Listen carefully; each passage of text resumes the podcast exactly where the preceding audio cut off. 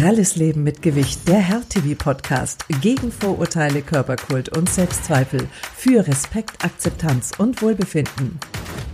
Hallo und herzlich willkommen zu unserem Podcast Pralles Leben mit Gewicht. Mein Name ist Birgit von Benzler und mit dabei ist meine Freundin und Kollegin Silvia Kunert. Hallo Silvia.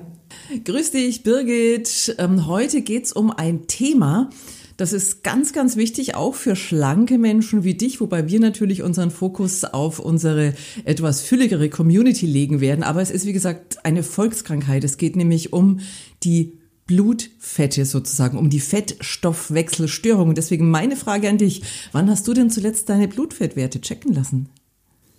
Du, du, du, du, du.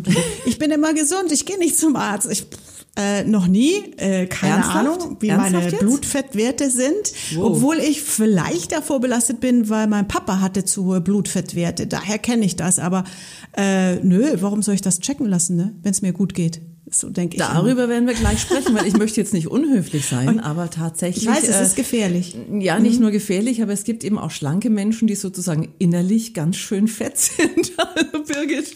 Silvia! Ja, ist so.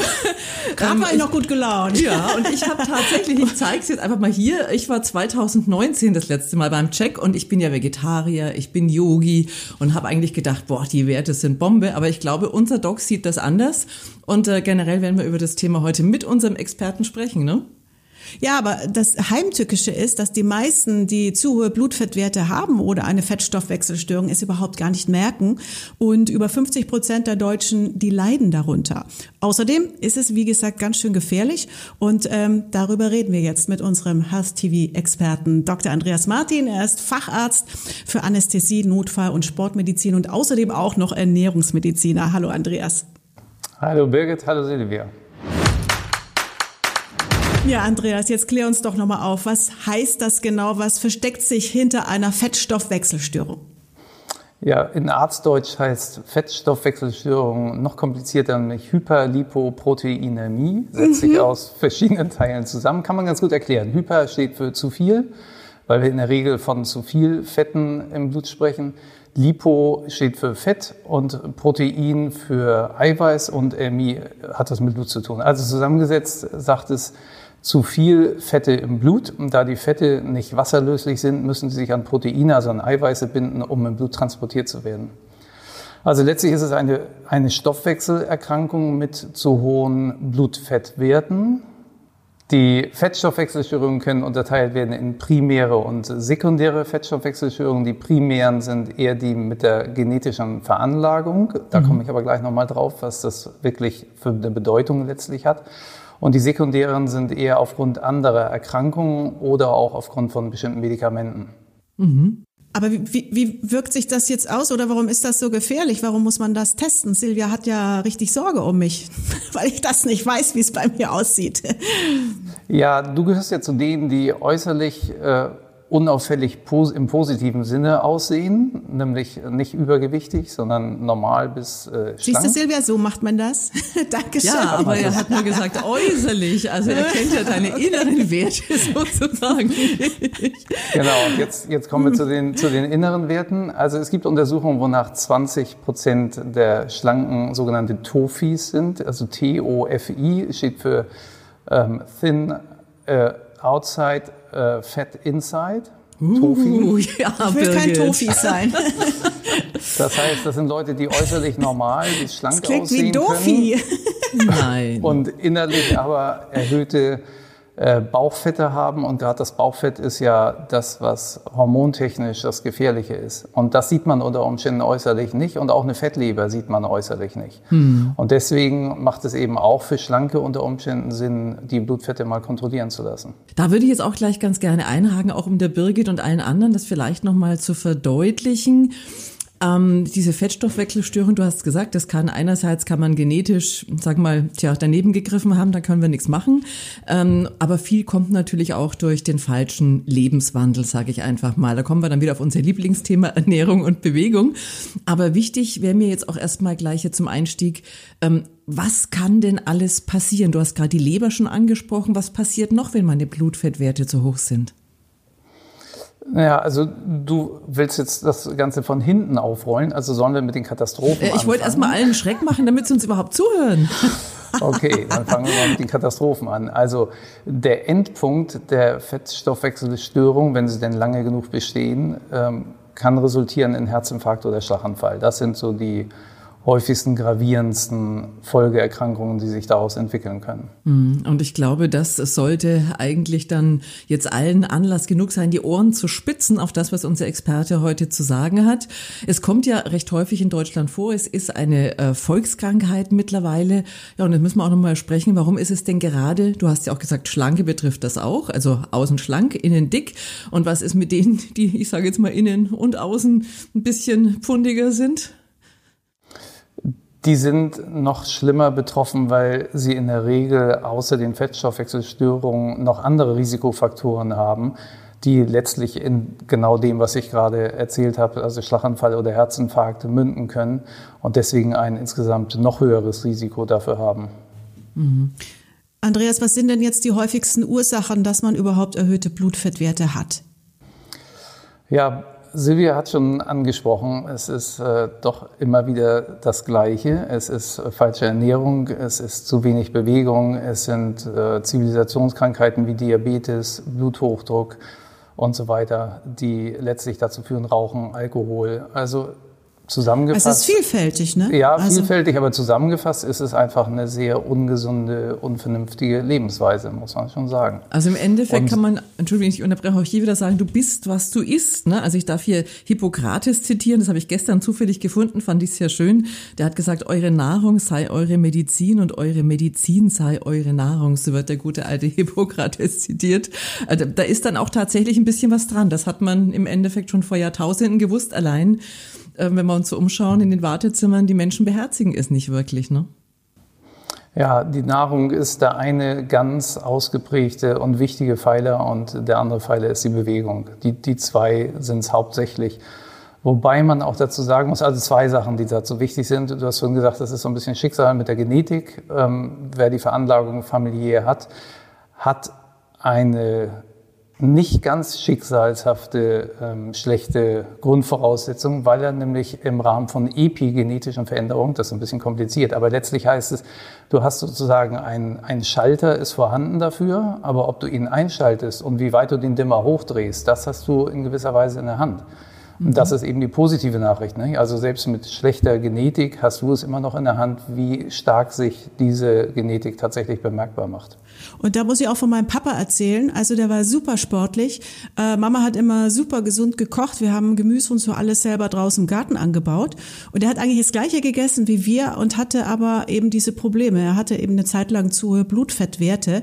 Das Einzige, was anders war, dass er in der Arbeit in der Kantine gegessen hat. Und äh, da kam er halt irgendwie nicht raus. Also, da gab's auch mal eine ähm, Currywurst. Ähm, Nee, nee, nicht, glaube ich nicht, hat er jetzt nicht so erzählt, aber halt auch mal ein Eintopf oder ich weiß nicht, vielleicht einfach zu fett für ihn.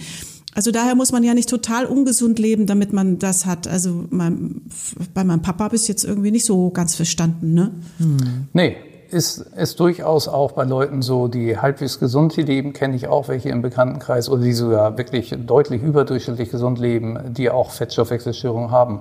Und deswegen kann man es eben auch selbst für Leute wie dich empfehlen, dass zumindest ab einem gewissen Alter mal testen zu lassen, ähm, damit es nicht unbemerkt über Jahrzehnte ähm, Folgeerkrankungen langsam produziert. Kann ich das wirklich nicht merken, dass da was nicht stimmt, Andreas? Dass man sich wirklich so pumperl gesund fühlt? Das ist so ein bisschen wie Bluthochdruck. Ne? Also äh, Bluthochdruck haben wir es ja auch schon besprochen. Da gibt es einige Symptome, die darauf hinweisen können, sind aber auch unspezifische Symptome, die auch ganz andere Ursachen haben und deswegen verbindet man das nicht unbedingt mit Bluthochdruck. Und so ähnlich ist es bei den Fettstoffwechselstörungen auch. Es gibt ganz wenige Zeichen, die darauf hindeuten. Es gibt zum Beispiel sogenannte Xanthelasmen, also so unter den Augen so ähm, gelbliche, erhabene Veränderungen. Hast du vielleicht mal gesehen? Das, das können Hinweise darauf sein. Gerade Frauen nach der Menopause können das auch ohne hohe Fettstoffwechselstörungen ähm, haben, entwickeln. Aber ansonsten ist das schon oft ein relativ typisches Zeichen. Wenn ganz hohe ähm, Triglycerid-Spiegel auftreten, können auch äh, Bauchspeicheldrüsenentzündungen, die extrem schmerzhaft sind, auftreten. Es gibt ähm, an, den, an der Hornhaut Trübungen, die darauf hinweisen können. Also es gibt so ein paar, aber wirklich wenige und schlechte Zeichen. Also man merkt es erst an der Folgeerkrankung eigentlich. Deswegen ist der Test eben vorher so wichtig. Und wenn die Folgeerkrankung erstmal ausgeprägt ist, dann ist schon äh, das Kind in den Brunnen gefallen. Ne? Dann rennt man dem Ganzen hinterher. Ne? Stichwort Gallensteine ja auch. Ne? Da gibt's ja dieses schöne Wort, äh, FFF, höre ich oft von Ärzten im Bekanntenkreis. Achtung, Damen, weghören, Female Fat 40. Das heißt also weiblich, übergewichtig und über 40. Da steigt dann scheinbar tatsächlich nochmal so äh, die Wahrscheinlichkeit. Hat es denn da was mit dem Alter auch noch zu tun? Ja, gerade bei Frauen, äh, Frauen schieben ja ohnehin gerne das eine oder andere auf ihre Hormone und Hormonstörungen. Was schieben und schieben gerne. Also jetzt hören Sie mal, Herr Martin, ja? Also bei den Frauen spielen die Hormone auf jeden Fall eine große Rolle und die spielen auch im Fettstoffwechsel eine große Rolle und deswegen sind zum Beispiel auch die Zielwerte bei den Blutfetten bei Frauen andere als bei Männern. Welche Aufgabe haben denn Blutfette jetzt eigentlich? Also sind die nur schlecht oder auch gut?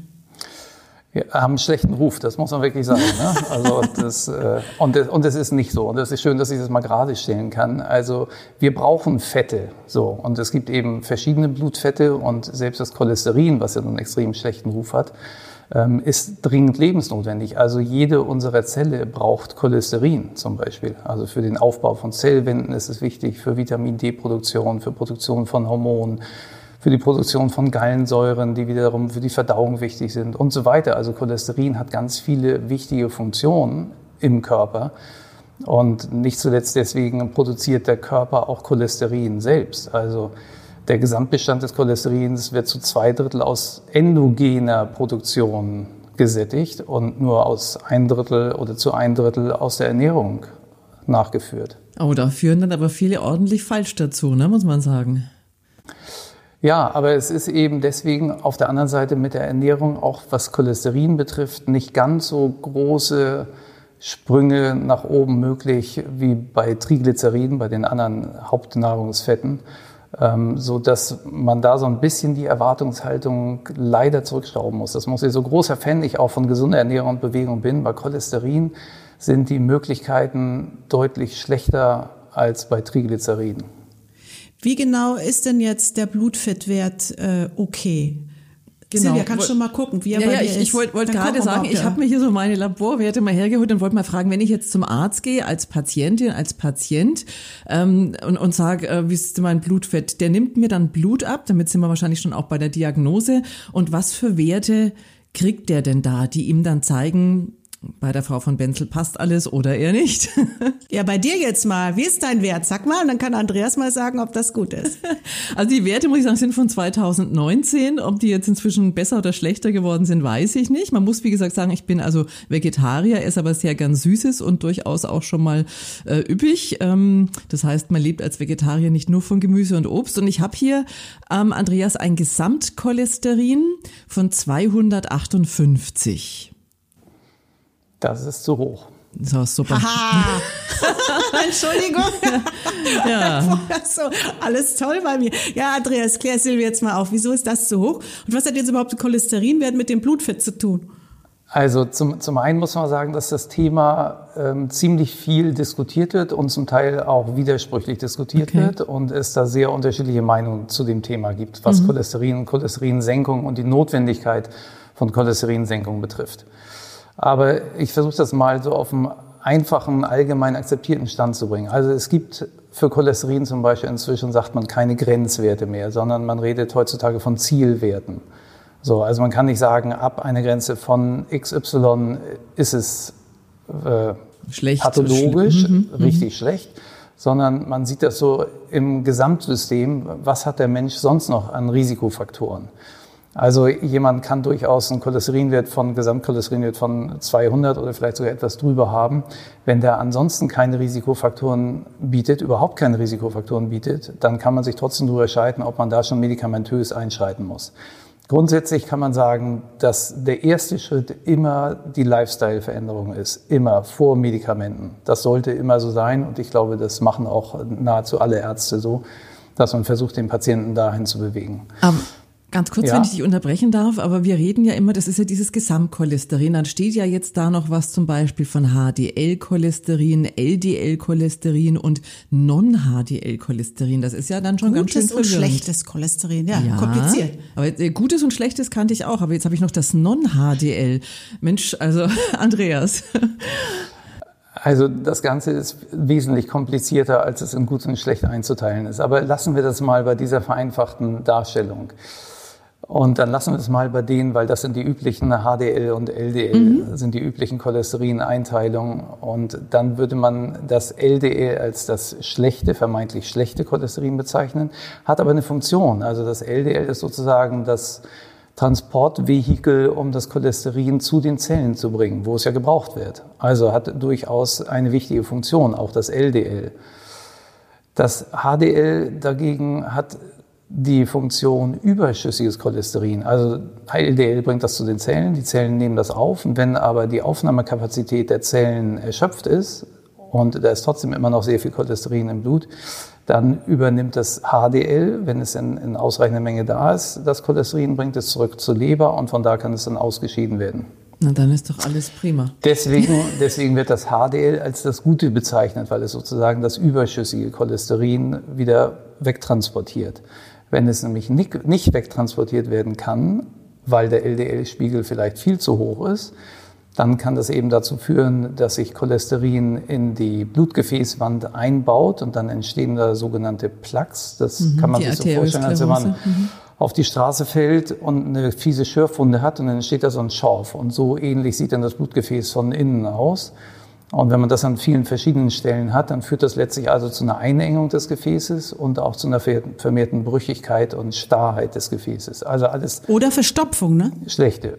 Oder aber, das wäre die zweite Möglichkeit, wenn sich so ein Plug löst, das kann eben auch passieren, der kann so platzen oder lösen und wird dann weiter transportiert und dann wird das Gefäß irgendwann so eng, dass es nicht weiter transportiert werden kann und dann kann das Gefäß auch verstopfen, genau. Und je nachdem, welche Problematik vorliegt, haben wir dann unterschiedliche Krankheitserscheinungen oder unterschiedliche Symptome. Was ist denn jetzt der optimale Wert? Also wo, worauf muss äh, Silvia hinarbeiten? Also Silvia hat uns ja noch nicht die Unterscheidung verraten. Silvia, wie die Unterscheidung? Achso, ähm, ich, ich darf HDL aber an der, und LDL. Ja, und bevor ich euch das sage, an der Stelle, bevor jemand hofft, dass ich hier vom Stuhl kipp, ähm, meine Gefäße sind alle jungfräulich. Ich lasse das nämlich jedes Jahr Ultraschallen bei der Kardiologin. also Frau von Benzel. Also tatsächlich das LDL ist, das ist zu hoch, das sehe ich schon 164. Und ja, das, soll ich gleich was dazu sagen? Mhm. Du kannst, wir können auch erst noch auf das Gute okay. warten, auf das HTL, das ist 71,4. Okay, gute Nachricht, schlechte Nachricht. Also das LDL, hast du schon selbst erkannt, ja, ist definitiv zu hoch. Wie gesagt, man redet von Zielwerten und nicht mehr von Grenzwerten. So, und du bist Vegetarier, du bist jetzt die macht ja schon da, alles richtig. Äh, hm? Macht das schon richtig, bewegt sich. Vielleicht kann die Bewegung noch mehr sein. Yoga ist jetzt aus meiner Sicht jetzt nicht so bewegungsintensiv. Bitte kein Widerspruch. Aber ich gehe noch Gassi. Das könnte man noch intensivieren. Okay. Äh, aber du hast wahrscheinlich einfach auch eine Veranlagung. Und was das Essen betrifft, hast du gesagt, da gibt es Schrauben, an denen kannst du noch drehen. Ne? Süßigkeiten ähm, habe ich volles Verständnis für, habe ich auch ein Problem mit. Ähm, Kenne ich die Problematik. Erzähl mal, das, was, was, was, wo, wo sündigst du? Das wollen wir doch schnell wissen. Was? Ähm, Süßigkeiten gibt es eigentlich kaum was, wo ich nicht sündige, aber ähm, geht beim Frühstück schon los. Das ein oder andere Nutella-Brötchen gibt es bei mir schon mal. Oh, das gab es bei mir nur früher als Kind. Aber ich finde, so Seelennahrung muss auch sein und ich finde, man darf auch sündigen.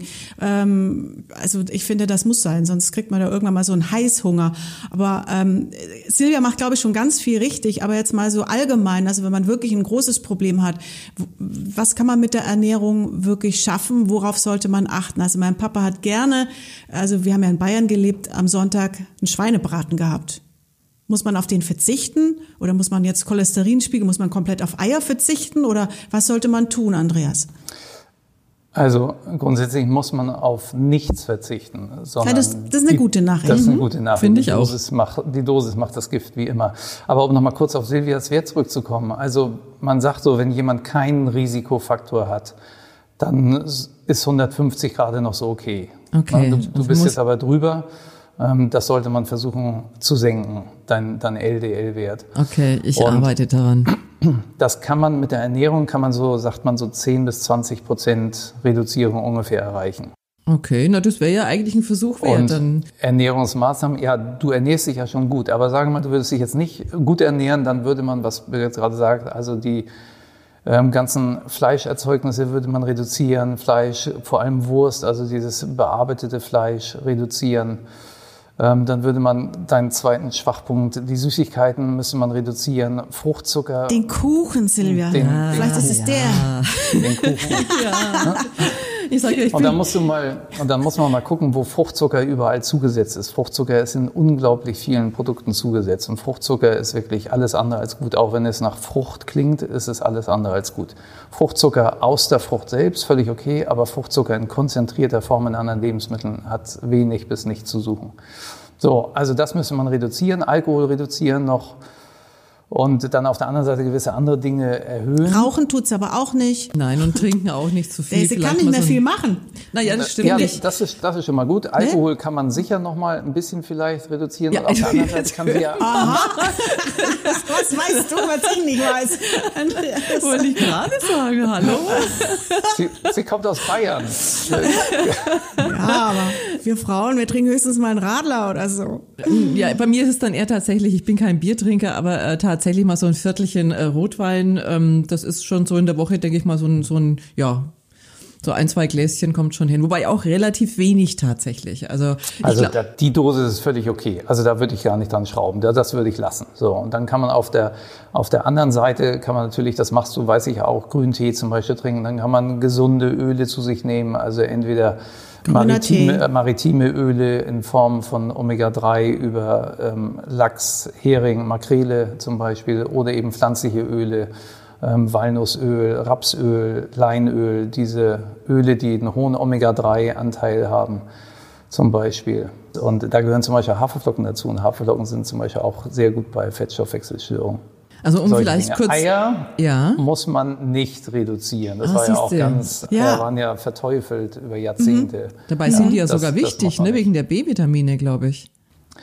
Eier haben viele gute Funktionen und äh, sind durchaus völlig akzeptabel, die auch täglich zu essen. Aber bevor ich jetzt ganz kurz, Birgit, unsere Zuschauer und unsere Hörer irgendwie deprimiere, wenn die sagen, Mensch, die Kuh hat macht alles und hat trotzdem die schlechten Werte. Jetzt muss man schon dazu sagen, also auch wenn ich nicht rauche und nicht trinke und äh, kein Fleisch esse, es ist natürlich so, ich sage jetzt mal, ich esse gerne, du hast gerade gesagt, der Kuchen, dann ähm, darf es auch mal gerne eine Torte sein, eine üppigere. Oder ich denke jetzt zum Beispiel auch ähm, bei meinem Obstsalat, das lasse ich jetzt künftig weg, tue ich dann gerne nochmal unter das Joghurt noch ein bisschen Mascarpone drauf. Ne? Das ist natürlich eine Fettbombe schlechthin. Und das gibt's alles auch vegetarisch. Das ist das Problem. Also du kannst, ähm, ich bin dann, glaube ich, das, was äh, manche Ärzte gern so Pudding-Vegetarier nennen. Also da gebe ich dem Andreas recht, da ist noch ähm, deutlich Luft nach oben. Und bei manchen ist es ja viel schlimmer, Andreas. Gibt's denn da auch Medikamente, die vielleicht dann mal schnell wirken, wenn es ganz ernst ist? Ja, also wie eben schon gesagt, es ist ja tatsächlich so, dass man ein, in, mit der Ernährung nur 10 bis 20 Prozent ungefähr realistisch erzielen kann. Da muss man mal ehrlich bleiben. Und äh, gerade Leute wie Silvia, die schon sehr bewusst leben und eigentlich insgesamt auch einen absolut gesunden Lebensstil führen, die müssen sich jetzt nicht kasteien, um die letzten zwei Prozent vielleicht auch noch rauszuholen, sondern dann muss man wirklich sagen, okay, hier müssen wir jetzt mal Medikamente einsetzen. Sie hat es versucht, alles nicht medikamentöse. Das hat bis zu einer gewissen Grenze vielleicht das ähm, ist sie dem Ziel näher gekommen, aber letztlich reicht es nicht. Und dann muss man medikamentös unter Umständen unterstützen. Das müsste man dann mit dem Hausarzt besprechen, weil das ist letztlich eben die Frage von den Gesamtrisikofaktoren, die Silvia oder jeder andere eben in sich hat. Und äh, Silvia hat das ja schon angesprochen, sie macht das ja sehr gut, dass sie auch ihre Gefäße untersuchen lässt oder der Hausarzt macht das gut, weil das, weil das macht. Das heißt, da kann man schon mal gucken, sind da schon arteriosklerotische Veränderungen, zum Beispiel in den Halsgefäßen werden wahrscheinlich äh, mit dem Ultraschall angeguckt, oder Silvia? Ja, ja, genau, richtig. Also alles ganz wunderbar. Und meine Kardiologin, die guckt sogar immer noch so, keine Ahnung, äh, so, so ein drittes Gefäß irgendwie an. Das weißt du besser als ich. Sie sagt, das ist so eine Verästelung, was macht sie gerne bei Frauen dann auch noch und auch alles frei. Also, Du sollst keine Sorgen machen. Aber andere, andere haben es halt viel schlimmer. Du sagst, es gibt Medikamente, Andreas, aber gibt es denn auch eine Heilung oder muss man die Medikamente ein Leben lang nehmen? Also es gibt ganz verschiedene Medikamente, weil es ja auch unterschiedliche Fettstoffwechselstörungen, Hyperlipoproteinämien gibt. Und wir haben jetzt nur über Cholesterin gesprochen. Ich habe vorhin mal ganz kurz Triglyceride erwähnt. Das ist ja unser Hauptfettnährstoff.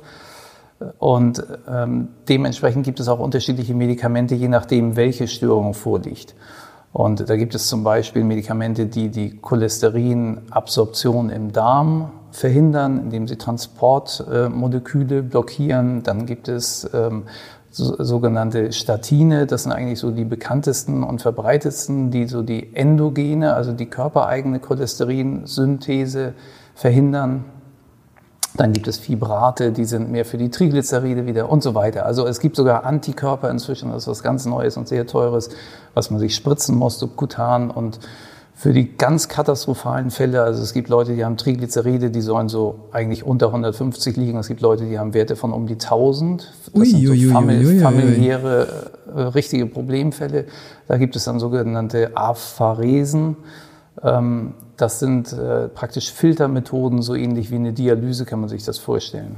Also wird das Blut gewaschen, ne? Und genau, das Fett quasi raus, genau, rausgewaschen, das wie Fett immer das funktioniert. Genau. Aber wow. vielleicht hast du noch mal ganz kurz den Unterschied. Also wenn ich jetzt beim Hausarzt, wenn ich jetzt, wenn, wenn wir jetzt jemanden durch unsere Sendung motivieren, ähm, sich vielleicht mal checken zu lassen, weil er es wie die Birgit bisher noch nie gemacht hat, weil er gedacht hat, es passt alles, ähm, dann würde der Hausarzt quasi ähm, ein Lipidprofil anlegen, wo dann Triglyceride und Cholesterin aufgeschlüsselt ähm, in die einzelnen Werte ähm, zu sehen ist? Genau, der, der bestimmt alles. Der macht Gesamtcholesterin, der macht die Aufteilung äh, der LDL- und HDL-Cholesterinfraktion, der bestimmt die Triglyceride. Und gerade wenn der Verdacht besteht, entweder durch die optische Erscheinung oder durch, wenn das der Hausarzt macht, weil er weiß, dass eine familiäre Vorbelastung besteht, dann wird er auch noch weitere ähm, Parameter bestimmen und wird sich auch den Blutzucker zum Beispiel mal bestimmen, weil man eben auch, weil Diabetes da auch reinspielt, auch in den Fettstoffwechsel. Das ist alles ineinander, ähm, mit, ineinander und miteinander verwoben, diese Stoffwechselvorgänge. Also wird man das noch ein bisschen ausdehnen, die Laborparameter. Ich habe eine Frage aus der Community. Die Sabine aus Münster schreibt, ich leide auch unter deutlichem Übergewicht und habe seit einiger Zeit unschöne komische Veränderungen unter den Augen nahe der Nase und am Ellenbogen. Circa so ein Zentimeter weiß-gelblich etwas erhaben. Da hast du, glaube ich, vorhin von gesprochen. Kann das das sein? Und sie meint, ob das jetzt mit der Adipositas zusammenhängt oder was das genau ist. Das klingt nach diesen Xanthelasmen, von denen ich vorhin gesprochen habe. Also es sind letztlich Cholesterinablagerungen in der Haut. Also ich habe jetzt kein Bild, aber von der Beschreibung her passt das eigentlich ziemlich gut.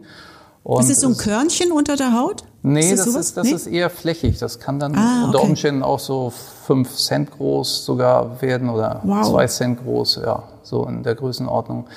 Ähm, also es ist zumindest ein Anlass, mal zum Hausarzt zu gehen und das überprüfen zu lassen, ob das eine harmlose Veränderung ist, die man dann zum Beispiel laserchirurgisch entfernen kann, oder ob das ein Zeichen dafür ist, dass sie Risikofaktoren in sich trägt, die man dringend angehen muss. Mhm.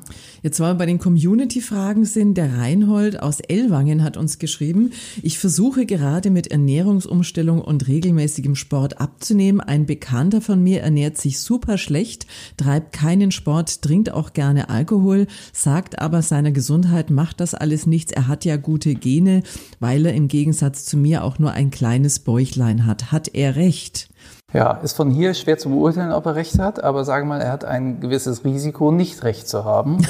Denn er könnte durchaus zu diesen 20 Prozent Tofis gehören, die von außen also normal aussehen und innerlich eben doch fett sind und dann eben auch entsprechende Risikofaktoren in sich tragen. Äh, und gerade wenn er äußerlich unauffällig ist und sich so in Sicherheit wiegt, dann trägt er diese Risikofaktoren unter Umständen Jahrzehnte in sich, bis es irgendwann schon zu Folgeerkrankungen gekommen ist. Also in jedem Fall ist es besser, wenn sie ihren Lebensstil geändert hat, dann ist sie auf der sichereren Seite als der mit diesem extrem ungesunden Lebensstil, der einfach nur auf sein Ich bin ja halbwegs schlank mhm. pochen kann. Ich habe noch eine Frage von Frank aus Frankfurt. Ich habe auch zu hohe Blutfettwerte, aber diese ganze Abnehmerei und Ernährungsumstellung und Sport und das alles ist total anstrengend und nervig. Warum verschreibt mir mein Arzt nicht einfach diese Fettsenker? Statine heißen die, glaube ich. Dann erreiche ich doch das Gleiche, nur wesentlich angenehmer und leichter. Das wäre es, ne? Die Pille. Mhm, eine Pille, ja. Das wollen so viele, ne?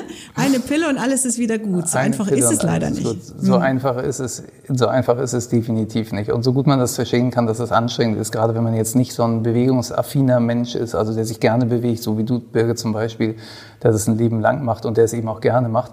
Man kann es aber auch sich angewöhnen, es gerne zu machen. Und letztlich gibt es kein Medikament auf der Welt, was auch nur annähernd so viele positive Eigenschaften hat wie vernünftige Ernährung und Bewegung. Gibt es definitiv nicht. Und deswegen kann ich nur appellieren, den Lebensstil mal zu überprüfen, das ein oder andere, was der Körper eigentlich gar nicht braucht, vielleicht mal zu reduzieren und ihm dafür mehr zu geben von dem, was er eigentlich braucht. Der Körper wird es dir danken und er wird sich auch entsprechend verändern. Also bitte nicht auf die eine Pille hoffen, äh, es funktioniert nicht. Als Ergänzung noch, die, die Statine zum Beispiel sind ja extrem weit verbreitet und sehr viele Leute nehmen die und ich glaube, dass es auch für sehr viele Leute gut ist. Also ich bin kein, kein Gegner davon. Aber man muss trotzdem bedenken, dass die Statine diesen einen Risikofaktor positiv beeinflussen, nämlich das LDL zu senken. Aber die ganzen anderen Risikofaktoren, die gerade adipöse oder übergewichtige auch in sich tragen, wie zum Beispiel Diabetes, wie zum Beispiel Bluthochdruck, die werden davon nicht wesentlich beeinflusst oder auch gar nicht beeinflusst. Aber mit Ernährung und Bewegung schon. Also Ernährung und Bewegung, dabei. da sind wir wieder, ne? Unser Da sind wir landen so oft genau bei diesen zwei Punkten. Du, aber sag mal ganz kurz, weil du gerade Ernährung ansprichst. Ich habe natürlich auch so ein bisschen geguckt äh, und habe dann gefunden, auch angeblich äh, roter Reis und Monacolin K oder Sauerkirschsaft wegen der Triglyceride. Was hältst du denn von, von solchen Sachen, die man im Internet findet, in solchen Foren auch zum Teil oder auch werbliche Anzeigen? Oder hilft das nur dem Hersteller? Also ja, es, es gibt natürlich äh, eine ganze Menge, was da versprochen wird. Wie oft in, in den Bereichen, die weit verbreitet sind, wo man Geld mitmachen kann, gibt es auch immer viele Versprechen. Äh, die Dinge, die ich vorhin angesprochen habe, die sind eigentlich ziemlich evidenzbasiert. Das heißt, da kann man wirklich sagen, das ist untersucht. Also Omega-3 zum Beispiel ist international, weltweit untersucht. Da gibt es wirklich handfeste Studien. Ähm, was diese Dinge, die du jetzt da angesprochen hast, roten Reis und so, das ist ja eher so ein Außenseiter. Und das andere, was du da kaum aussprechen konntest, habe ich noch nie gehört. Das, dazu kann ich auch nichts Ja, sagen. da- dann, dann ist auch gut wahrscheinlich. Was ich gefunden habe, was mir persönlich sehr entgegenkommt, auch ist tatsächlich Zwiebeln äh, würden Cholesterin und übrigens Sind auch Vitamine den, den? Blutdruck auch senken. Ähm, ist bei mir eigentlich fast in jedem Essen drin. Insofern Zwiebeln, Knoblauch, was ich vorhin Ingwer. noch vergessen Da sind wir habe. auch wieder bei mediterranen Jetzt sind dann, wir ne? wieder bei mediterran, genau. Aber selbst so doch wenig mediterrane Dinge wie Gerste oder Hafer zum Beispiel, Haferflocken zum Beispiel, esse ich auch sehr gerne. Also äh, ich muss mal mein Nutella-Brötchen von vorhin so ein bisschen relativieren. und noch Also Butter drunter, oder? ja, ja, Man darf auch mal sündigen. genau. Ehrlich. Auch Ärzte sind Menschen. Andreas, also ich glaube, Silvia hätte, die, die durchbohrt dich heute mit ihren Fragen. Die durchlöchert dich. Nein, um Gottes Willen, aber es ist ja schön zu wissen, auch, äh, weil manchmal stellt man sich schon die Frage, ich sage jetzt mal ganz drastisch, wenn ich nicht mehr essen darf, nicht mehr trinken darf, mich bewegen muss, warum will ich dann lange leben? Aber du darfst doch, nur in Maßen. genau, ja, ja, um Gottes Willen. Ich wollte mit ihm auch nur sagen, also ich glaube, im Wesentlichen ist es wichtig, dass wir uns gesund ernähren und bewegen, aber ab und zu mal so ein kleiner Ausreißer, der ist okay. Ja, da stimme ich absolut zu. Andreas, wir bedanken uns ganz herzlich für deine Zeit und deine Aufklärung. Vielen, vielen Dank. Gerne. Bis zum nächsten Mal. So, Silvia, jetzt hast du viel Arbeit vor dir, oder? Was, was wirst du verändern? Was wirst du tun? Also ich habe jetzt gerade noch mal äh, reingespickt in meine Werte. Äh, die Triglyceride, die sind richtig klasse. Also da habe ich schon mal ein großes Risiko damit weg. Aber tatsächlich äh, möchte ich natürlich eben auch im eigenen Interesse ähm, die Blutfettwerte einfach noch ein bisschen reduzieren. Ich, wie so oft, sage ab morgen und werde es einfach mal werde es einfach mal versuchen und ich denke, ich lasse mich dann demnächst mal wieder untersuchen und dann werden wir mal gucken, ähm, ob sich dann schon was Ich frage da getan morgen mal hat. nach. Dann heißt wieder ab morgen. Ja, das ist, ist ja mit, ich, ich muss es auch gestehen, ähm, tatsächlich ist es so, ich wollte sogar mal das äh, wirklich für mich dokumentieren, weil ich letztes Jahr mal eine Hausärztefortbildung zu dem Thema ähm, als Moderatorin begleitet habe und da habe ich auch schon damals gedacht, so, oh, oh.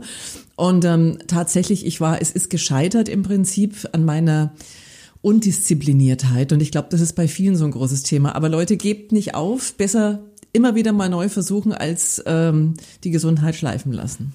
Wie oft checkst du das? Wie oft lässt du diese Blutfettwerte und überhaupt deine Werte checken? Alle zwei Jahre oder? Genau. Ich glaub, Wann haben wir einen neuen Wert? Nein, ich habe es beim, Nächstes Haus, Jahr. beim Hausarzt eigentlich immer so alle zwei, drei Jahre und ähm, jetzt äh, ist, glaube ich, neu, dass man nur alle drei Jahre, aber ich glaube, das ist, ich, ich mach's, ich, ich würde es mir für, für euch sozusagen als Feldversuch gönnen, dass ich, dass ich, dass ich nächstes Jahr mal schaue, ob, äh, ob sich dann schon was getan hat.